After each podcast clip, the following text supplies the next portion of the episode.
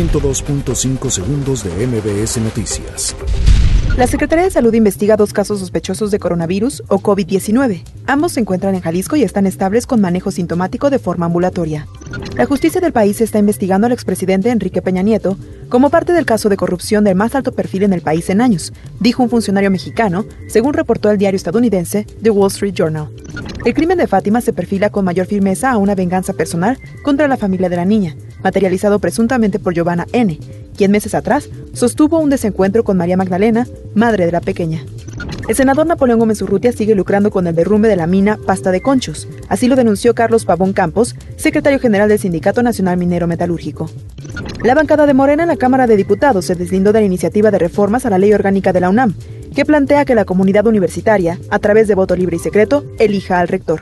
Los medicamentos que está adquiriendo el gobierno federal para abastecer al sector salud, incluyendo al Instituto Mexicano del Seguro Social, son de calidad, aseguró el director de ese organismo, Zoe Robledo.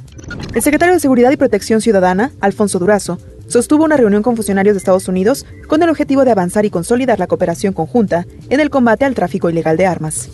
La titular de la Secretaría de Trabajo y Previsión Social, Luisa Alcalde, calificó la subcontratación abusiva como un cáncer que ha contaminado el mundo del trabajo. El presidente de Venezuela, Nicolás Maduro, calificó este miércoles en emergencia a la estatal petrolera y designó al vicepresidente económico, Tarek El Aizami, como líder de una comisión.